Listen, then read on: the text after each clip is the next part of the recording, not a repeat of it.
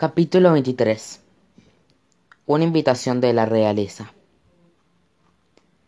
A Alex y a Connor les dieron habitaciones separadas en el palacio.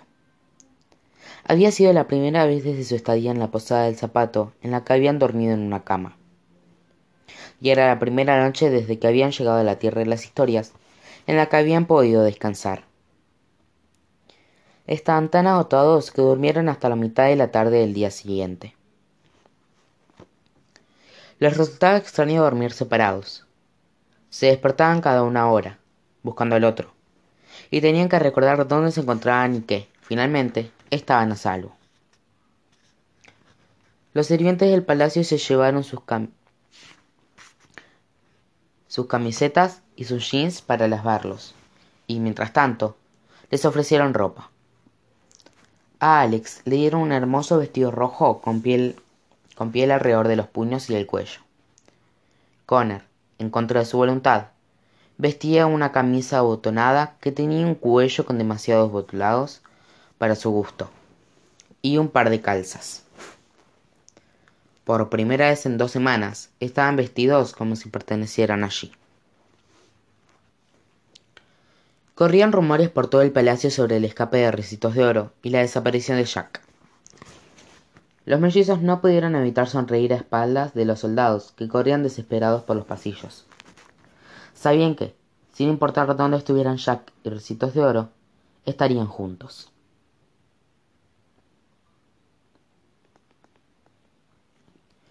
Los mellizos se ofrecieron a ir a hablar con el hada madrina junto a Rani, pero él aún no quería hacerlo.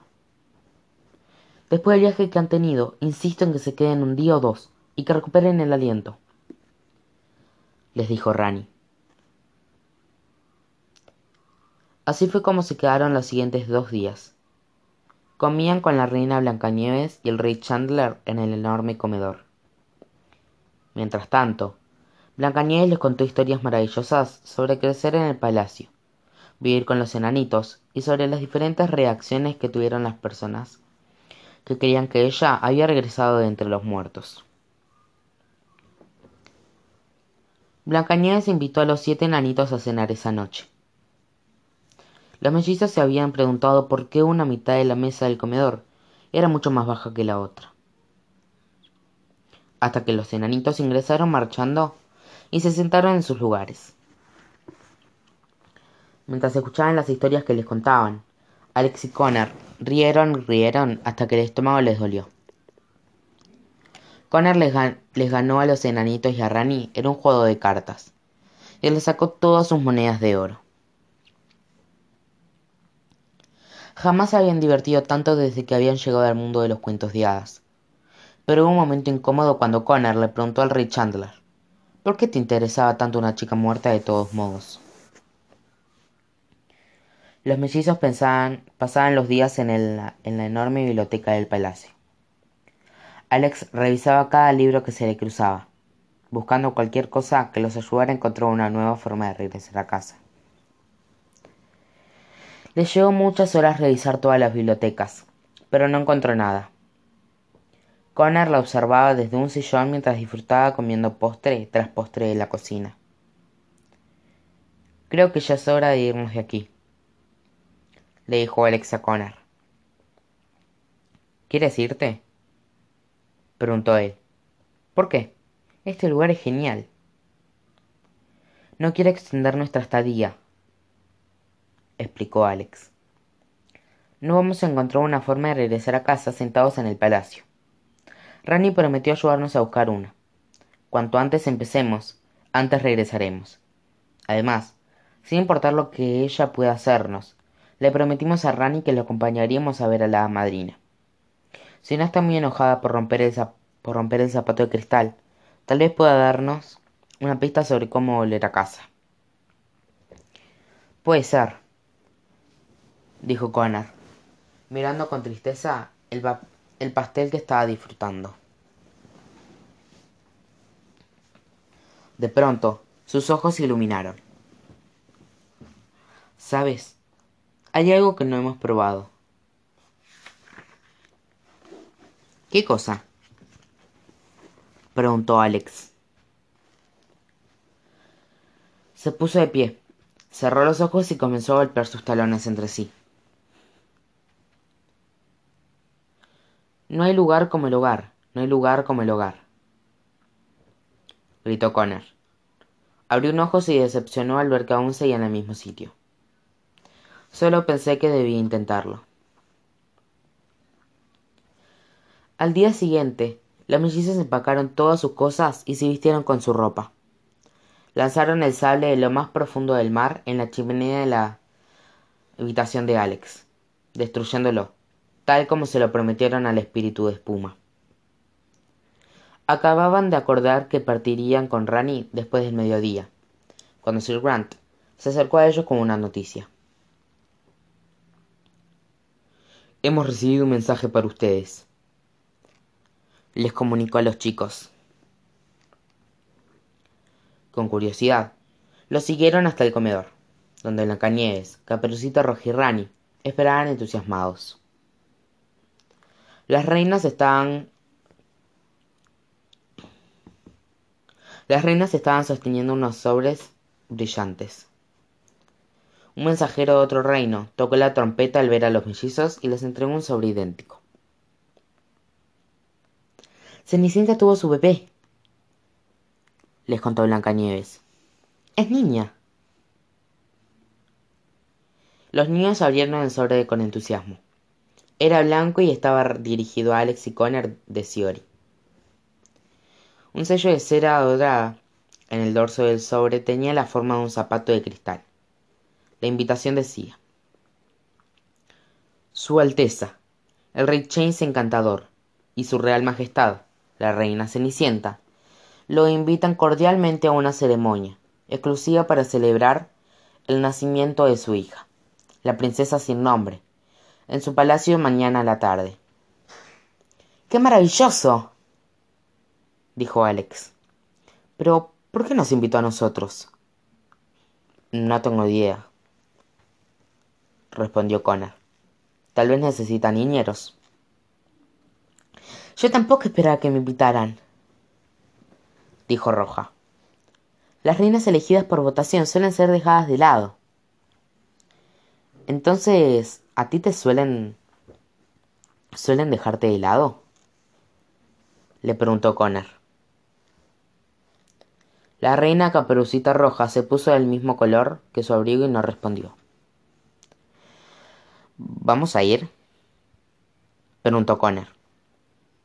¿De verdad crees que voy a perderme esto? respondió Alex.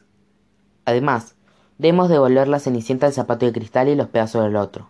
Es lo correcto. ¿Y qué haremos con Rani? inquirió Connor. Rani hizo un gesto como si estuviera apagando una llama.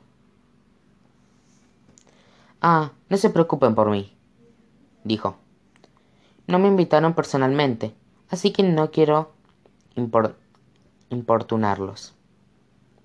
Nunca me interesó demasiado el reino encantador de todos modos. ¡Tonterías! exclamó Roja. Vendrás como mi invitado, y no hay nada más que discutir. Ella mantuvo la cabeza alta. Rani sabía que no iba a liberarse de esa situación.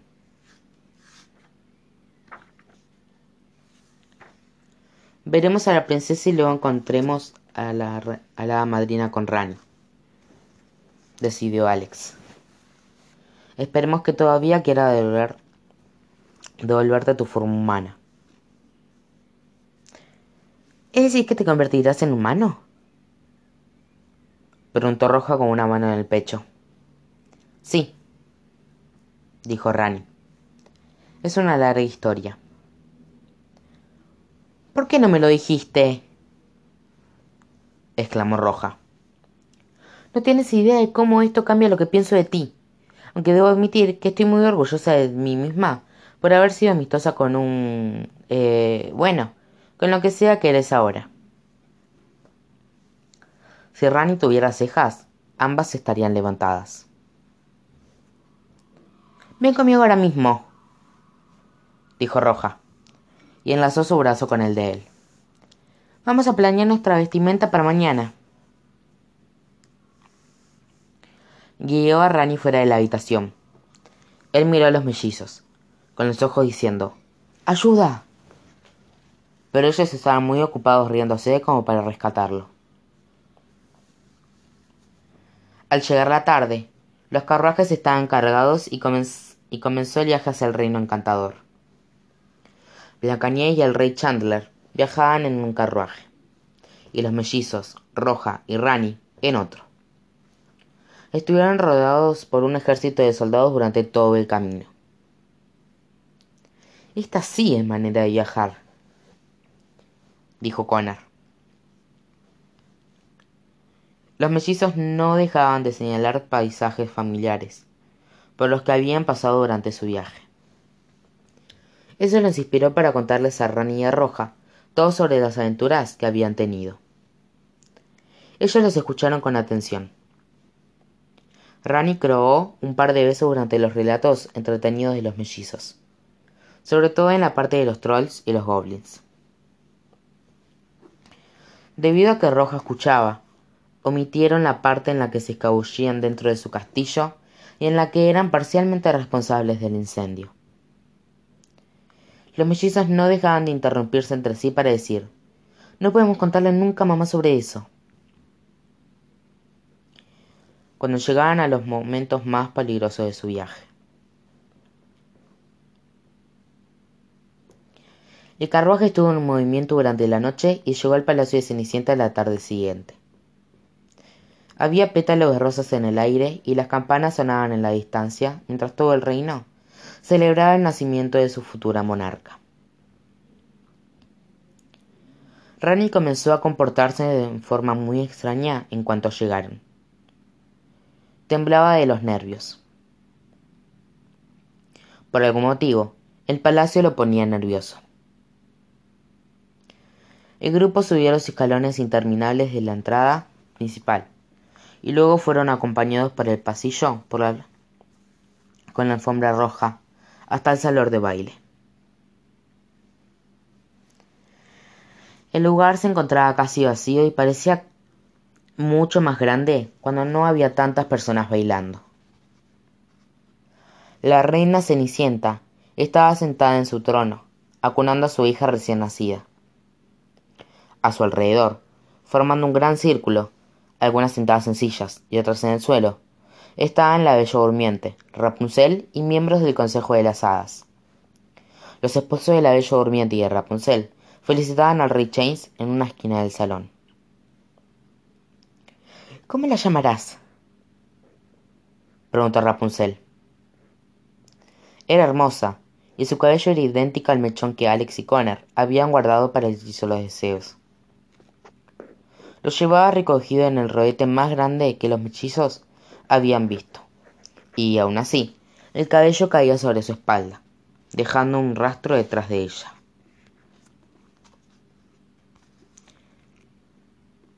No puedo decirme, dijo Cenicienta.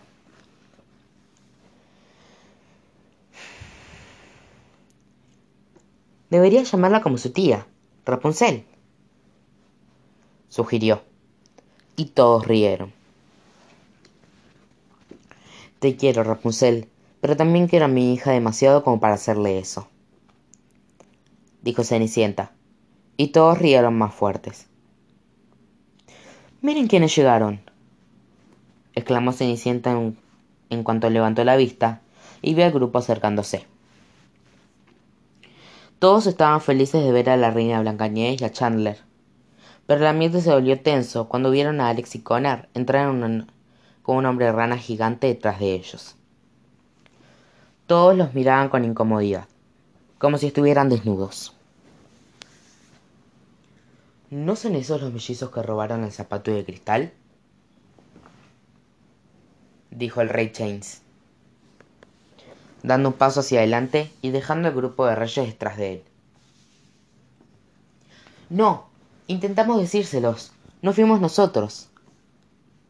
Dijo Alex, asustada, con temor a que la historia estuviera por repetirse, y que ella y su hermano estuvieran a punto de ser perseguidos por los guardias. Relájense todos, rió Cenicienta. Nadie robó nada. Yo los invité. Mi madrina quiere hablar con ellos. ¿Por qué querría hablar con ellos, cariño? Le preguntó el rey James a su esposa. No estoy segura, respondió Cenicienta. Alex y Connor se miraron aterrados. Esto debía ser incluso más serio que el zapato de cristal roto. Puede que hayamos roto uno de tus zapatos sin querer, dijo Alex. Connor jamás la había visto tan avergonzada. En realidad no fue nuestra culpa, dijo Connor. Es decir, lo fue, pero era una situación muy complicada y nunca habría sucedido a menos que fuera absolutamente necesario. Ah, no hay ningún problema, respondió Cenicienta. No saben la cantidad de veces que lo rompí yo. El hada madrina siempre lo repara cuando me visita. Tal vez eso sea lo único que quiere. Llegará pronto. Los mellizos suspiraron tan profundamente por el alivio que se cogieron unos centímetros. Connor le dio una palmadita en el hombro a su hermana, ya que sabía que había estado muy estresada al respecto. Si había un grupo de personas al que ella quería causar una buena impresión, definitivamente era este. Blancanieves, Roja, Alex y Connor se unieron a las mujeres reunidas alrededor del bebé. El rey Chandler arrastró a Rani hacia el grupo de hombres en la esquina y lo presentó.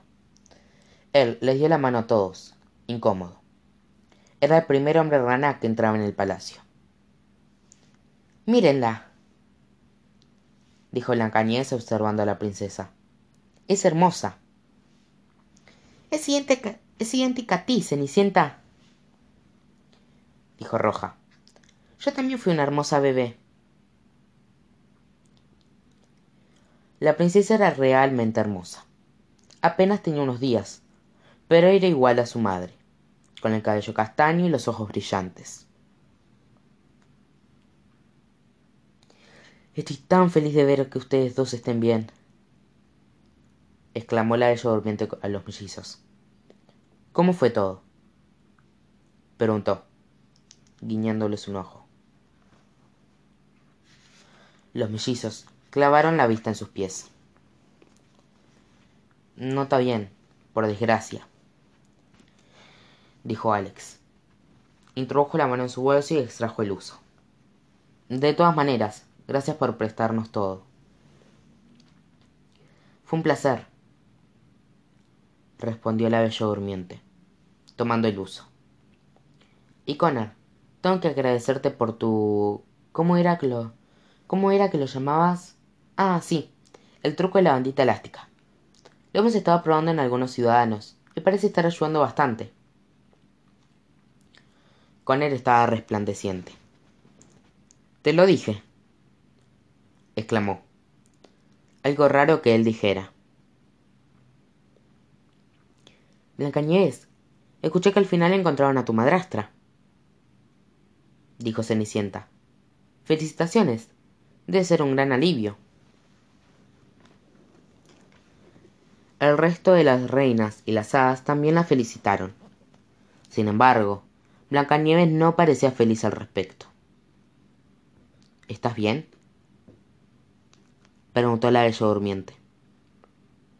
Sí, por supuesto, respondió ella. Pero todo tiene un sabor agridulce. ¿Agridulce? Preguntó Merelda. Es una larga historia, repuso Blancanieves. Maravilloso. Amo las historias. exclamó Rapunzel, poniéndose más cómoda y sentándose en el suelo. Blancanieves miró a los mellizos. Ellos sonrieron dándole su apoyo, alentándola para que les contara el resto de lo que ellos ya sabían. Les contó a las reinas y a las hadas todo sobre el pasado de su madrastra les explicó cómo la hechicera la había separado de su familia, que su prometido quedó atrapado en el espejo y les contó sobre el corazón de piedra. Sin embargo, omitió la parte en la que le ayudó a escapar, porque, al igual que los mellizos, le habían ocultado detalles a Caperucita Roja. Blancanieves conocía a su público. La mayoría parecía estar al borde del llanto. Algunas tenían la mano sobre la boca. Otras solo negaban con la cabeza sin poder creer lo que oían. No puedo creerlo, dijo Rosette. Es la historia más triste que he oído, dijo Coral, acariciando al pez caminante, que estaba descansando en su falda. Y aun cuando el mundo entero la odió, ella nunca dejó de intentar liberar al hombre que amaba, añadió la bella durmiente. Nunca pidió la esperanza, comentó Cielene. Cenicienta se sentó derecha en el trono. Esperanza. Eso es. Decidió, mirando a su hija. Así la llamaré. Princesa Esperanza Encantador, futura reina. Es hermoso, dijo el rey James, y le dio un beso en la frente a su hija recién nacida. Todos hicieron gestos de aprobación y aplaudieron. Entonces, creo que es hora que bauticemos a la princesa Esperanza con algunos regalos. Propuso Merelda, haciéndole un gesto a las hadas para que se pusieran de pie. Una por una, las hadas bendijeron a la princesa con un hechizo de bautismo. Le regalaron sabiduría y salud, compasión y riqueza, orgullo y disciplina, y por último, belleza, aunque ya tenía de sobra.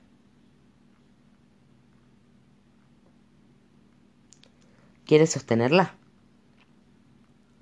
Le preguntó Cenicienta a Alex. ¿Yo? Preguntó la niña, señalándose. Sí, sería un honor. Cenicienta colocó con delicadeza a su hija en los brazos de Alex, y la chica se preguntó si la, si la bebé tenía idea de dónde estaba o de quién era. ¿Sabía lo especial que ya era solo por haber nacido? ¿Sabía que era la futura reina de un reino de la tierra de las historias? La bebé bostezó. Tal vez ella sabía todo eso y estaba agotado, agotada de solo pensarlo. Las puertas del salón del baile se abrieron y los mellizos vieron un rostro familiar acercarse en su dirección. Era Sir Lampton y tenía una enorme sonrisa. Su Majestad, el madrina ha llegado, anunció. Ah, espléndido, Sir Lampton, dijo Cenicienta. ¿Le dirías dónde estamos? Por supuesto, Su Alteza, respondió él. Pero antes de unírseles, le gustaría hablar con los niños. A solas. Todas las cabezas en la habitación giraron hacia Alex y Connor, que trabaron con fuerzas al unísono. Está esperando en la torre del reloj, dijo Lampton. Los mellizos salieron con lentitud del salón de baile. junto al, al guardia. Él los guió por el palacio, escalera tras escalera, hasta la cima de la torre del reloj. Es grandioso volver a verlos, les dijo Lampton. El hada madrina los, los ha estado buscando hace un buen rato. Eso no puede ser bueno, exclamó Connor. ¿Estamos en problemas? Lampton no respondió. Los mellizos se preocuparon por su silencio. Alex sacó el mapa y el diario de su bolso junto a un trozo de zapato de cristal.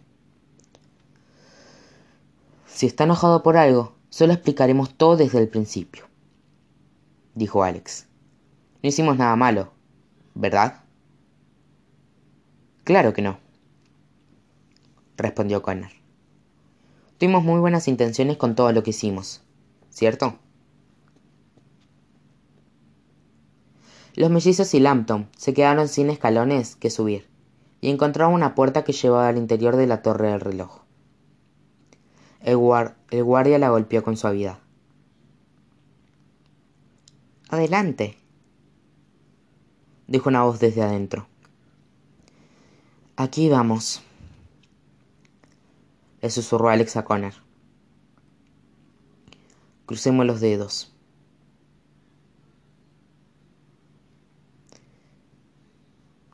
Lampton guió a los mellizos hacia adentro. La torre era inmensa. Los niños sentían que estaban en un enorme reloj antiguo, dado que había engranajes gigantes y mecanismos por doquier. Podían ver todo el reino a través de la cara del reloj. Una mujer baja se encontraba de pie, con la espalda hacia la puerta, mirando el reino. Vestía un largo abrigo con capucha color celeste, que resplandecía como el cielo nocturno. Ahora, los dejaré solos, anunció Lampton. Cerró la puerta con rapidez detrás de él y dejó a los mellizos a solas con el hada madrina. Los niños se acercaron con cuidado, sin hacer ruido sin hacer ruido hacia la mujer. Disculpe, dijo Connor. Señora ma madrina, ¿quería vernos? El hada madrina se dio vuelta para mirarlos. Era una hermosa mujer mayor con ojos amables y una sonrisa radiante. Su cabello era castaño y claro y estaba recogido en un peinado precioso. Los mellizos se quedaron paralizados. ¡Abuela! gritó Alex, estupefacta.